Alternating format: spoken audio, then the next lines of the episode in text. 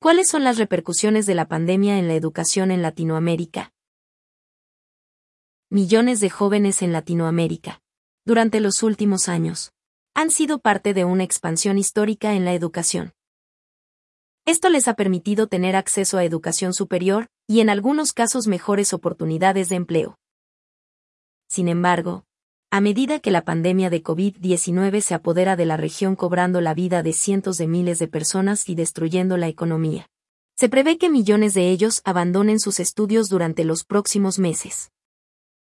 De acuerdo al Banco Mundial, el incremento en inversión en educación superior ayudó a que la cantidad de personas que estudian en una universidad aumentara de un 20 a un 50% desde el año 2000. Esto también permitió que muchas personas de grupos indígenas y zonas rurales tuvieran acceso a educación superior. La infraestructura en términos de telecomunicaciones y acceso a Internet puede llevar a problemas enormes para dichos estudiantes.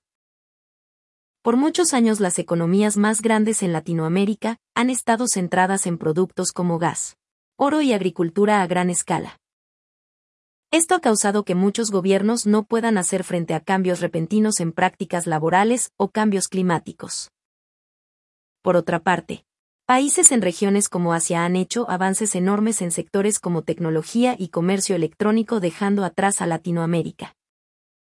De acuerdo a Eric Hernsberg del Centro de Estudios Latinoamericanos del American University en Washington, la educación superior es la mejor alternativa para que la región avance. Latinoamérica cuenta con 10% de la población mundial, pero registra un tercio de muertes por COVID-19. A pesar de que la tasa de infección se reduce, la mayoría de las escuelas y universidades permanecen cerradas. 150 millones de estudiantes ahora deben tomar clases en línea. La mayoría de países no cuentan con una fecha exacta en la cual reanudarán clases. De acuerdo al Banco Interamericano de Desarrollo, se espera que la matrícula en educación superior se reduzca entre un 10 y 25%. Mientras tanto, de acuerdo a un estudio de American University en Washington, D.C., estas cifras podrían incrementarse de manera significativa en muchos países de la región. Un ejemplo de lo que está sucediendo es en Brasil donde a pesar que un 74% de estudiantes han sido parte de programas de educación en línea, esa misma cifra se reduce a un 52% al noreste. En otras áreas rurales ese porcentaje llega a cero. Perú anunció planes de adquirir 800.000 tablets para estudiantes en zonas rurales, pero dicha compra no llegará hasta octubre. La mayoría de programas educativos ahora son en línea, pero millones de personas no cuentan con acceso a Internet o conexión celular. Uno de los mayores retos para los estudiantes no es la falta de acceso a Internet o una computadora, sino el servicio y cobertura deficiente.